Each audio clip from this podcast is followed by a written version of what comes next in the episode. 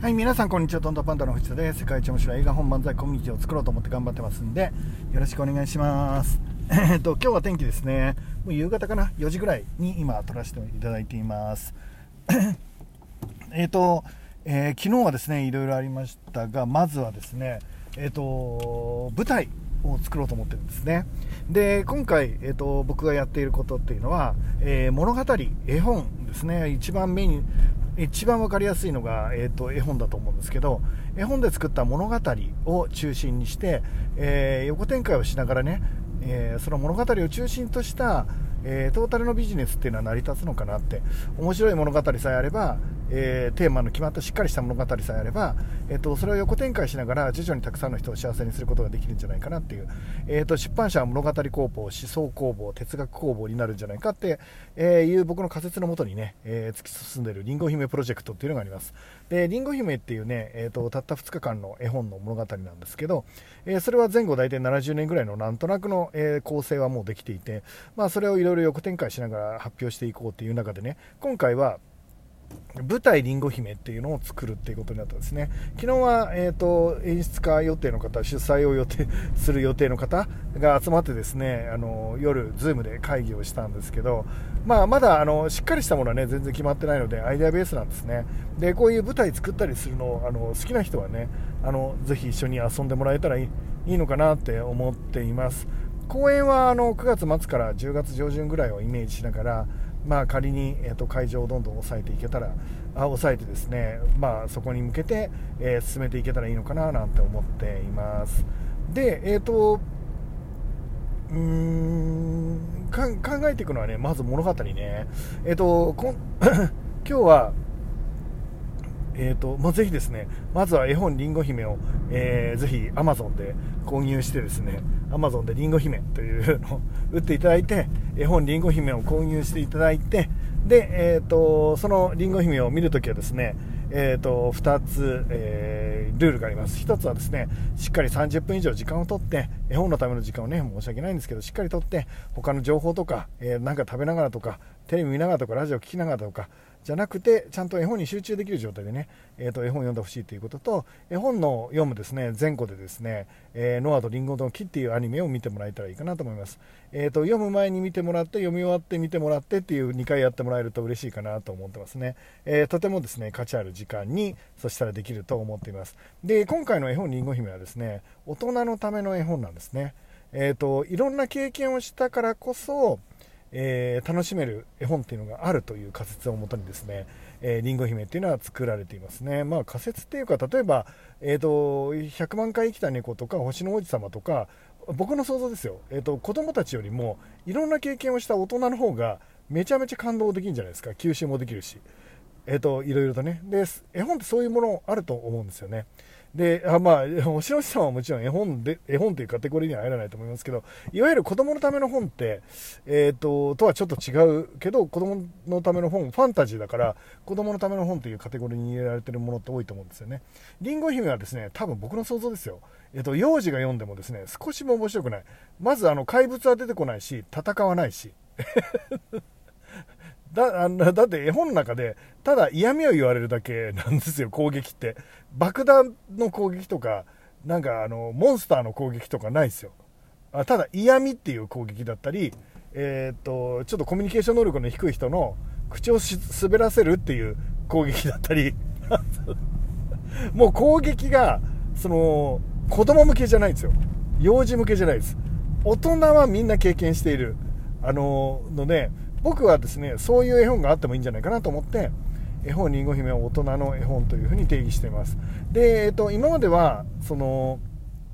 うーん AI ね、えっと、マスコミに取り上げてもらおうって思ってる時期だったので、えっと、AI を中心に、えアプローチをしてきたんですが、えっと、これからですね大人が読む絵本っていうのを中心にね、えー展開したいと思います、えー悔しい思いとか理不尽な経験とか、えー愛する幸せを知ったとか、えー、と愛する苦しさも覚えたとか、えー、とそんな、えー自分だから、えー心を揺らす絵本というのがあるんだっていう、えそのメッセージでですね、えこれからはあのりんご姫を伝えていきたいと思います。なので大人の人に読んでもらいたい絵本ということになります、えー、とお子さんが、えー経験のないお子さんが読んでもまあ面白いですけど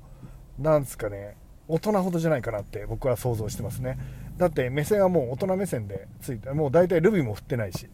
だから小学生ぐらいになったらね。ただねえーと、僕が、えーと、20代から30代になっていった方が面白いと思うけど10代とかでもね、えーとその十分大人のその絵本をね楽しめるんじゃないかななんて大人向けのサービスだけど10代でもあの十分楽しめるかなっては思っていますね。1桁だとですねどうかな9歳とか8歳だとまあまあ内容はわかるけど面白くないかもしれないですね。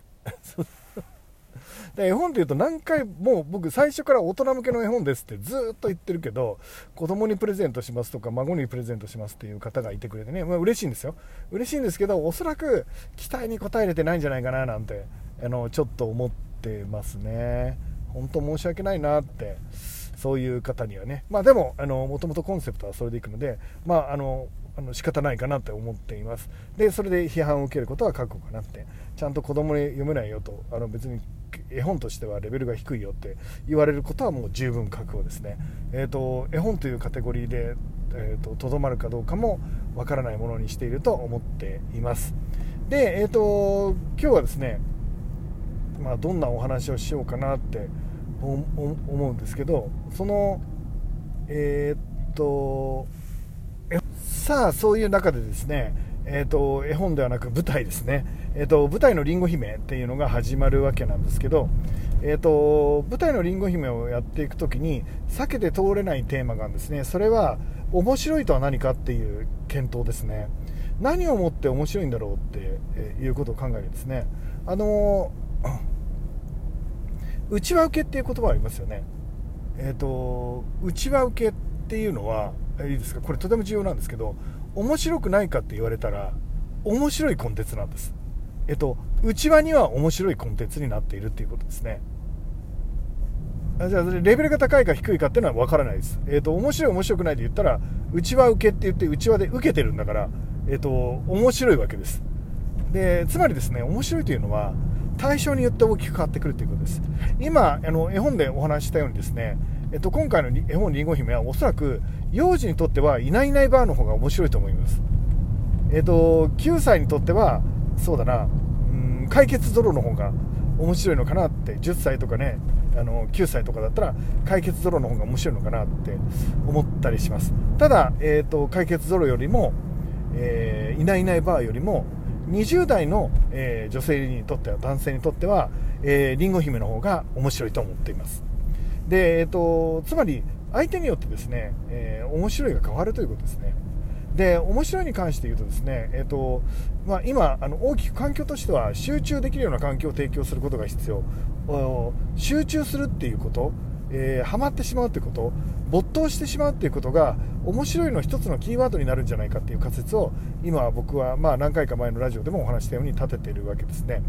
でそうすると今回の舞台においてはじゃあどうしたらですね、えーと、面白いものになるかというとその舞台に没頭できるようにしてあげるのが重要だということです。で今ね、えーと、僕いろんな試みをしようと思っていてあの全然舞台は初めてなのであのうまくいかないことももちろん当然あのいっぱいあるというかもう全部だと思うんですけど全部で壁にぶつ当ててですね全部うまくいかないっていうことがこれから僕は始まるんだと思うんですけどでその時にですね、えー、と舞台をやっていく時に今ねなんか例えばその舞台の上で、えー、あの大道具さんが作ってきた美術の人が作ってくれた、えー、ものとかえー、結構かっこいいものあるじゃないですか。でもそれ結構捨てちゃうケースがあるから今回はそういうものも、えーと、お客さんの中で欲しい人がいたら売ってその何ていうの舞台を作ってる制作費の方にね当てられたらいいなって 思ってるんですよね。で、えーと、そういう風な、えー、お金の回し方もできたらいいななんてちょっと思ったりも、えー、僕としてはしているわけですね。エンタメをやっていく上でね。で、えーと、その時にうんあの今考えてるのはねなんかカタログみたいなものを作ってってあの原作の菅原先生とかともちょっと話したんですけどにヒントをもらったんですけどその、えー、衣装のカタログとか、えー、舞台の大道具美術のですね、えーと、作ったデザイナーの方がどんな思いでこれを作ったかとかを書いてあるカタログみたいのを、まあ、紙でもホームページでウェブでも上がっていてでそれを見ながら欲しいものを買っていくあの舞台を見ながら買っていく。まるで東京ガールズコレクションでランウェイを歩いてる洋服をその場で買えるみたいな仕組み。それに近いものをなんか作れたら面白いのかなと思ったんです。ただあの、えー、東京ガールズコレクションは物語っていうものはそれほどあるわけではないので、えーと、集中っていうのはそんなにいらないですよね。なんか景色見る感じみたいな感じになると思うんですよね。ライブっていうかね。なんかその集中して一回外れて戻っても。でも舞台は、えーと、集中一回外すと物語に入っていけなくなってしまうので、えーと、そこで、え、購入することは集中を乱してしまうことではないか。って思ったりするんですね。だからその場で見ながらすぐ買うっていうのは難しいからやっぱあの幕間かえーと、幕の前か後かなんかそういう、えー、ところで、えー、何か欲しいものがあったら、あのー、あのー、ピッピッピッと、あのポチッとしていただけないかなというふうな話をしていくのがいいのかななんて思ったりしますね。でこの面白いと,、えーとうん集中力いろいろな情報を与えることによってちょっと意識が分散しちゃうっていうこと、え、そして収益っていうことでいろんなことをですねいろいろ仮説を立てて今から作っていくっていう舞台作りが始まりますね、えーと、ただのあの舞台自体も最高に面白いものにすると自分では決めているんですが、えーと、その、え、お金とか回し方とか運営とかもね、えーと、面白いものにできたらいいかななんて思っています。ということで、えー、と皆さん楽しみにしてください。9月末か10月ぐらいにはですね、えー、と舞台りんご姫で皆さんの度肝を抜くようなですね面白いものを作ってみたいと思ってますので楽しみにしてください。ということでね今日も絶対素敵な一日になると思うので楽しんでいってください。いってらっしゃい。